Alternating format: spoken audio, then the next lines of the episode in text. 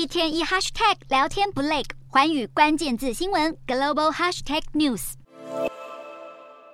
以北京万里长城为背景，洋甘菊气球缓缓飘向空中，还有用首尔地铁三城站的立体荧幕做背景，像是打开盒子后飘出气球的概念。这是南韩知名男团 Seventeen 二十三日发布的专辑预告，影片结合多座城市的知名地标。然而曝光后却马上遭到中国网友出征，认为用中国长城进行商业宣传是不妥当的，并指出缺乏理解中国人对于文化遗产的敏感。甚至有网友认为长城的影像背景明显比其他地标来得黄，是在讽刺中国。国有雾霾，长场舞台中整齐划一的刀群舞是他们的象征。在今年四月回归的火红男团 Seventeen 打破南韩唱片天花板纪录，销售破六百二十万张。即将在下个月底推出的十一集，让南韩媒体期待他们会攻顶美国告示牌第一名。但这个争议让公司马上下架预告，并公开道歉。不过这样的回应也让南韩网友跳脚，表示不理解为什么要道歉，或是看中国脸色，让这张专辑都还没推出就引发大众热议及关注。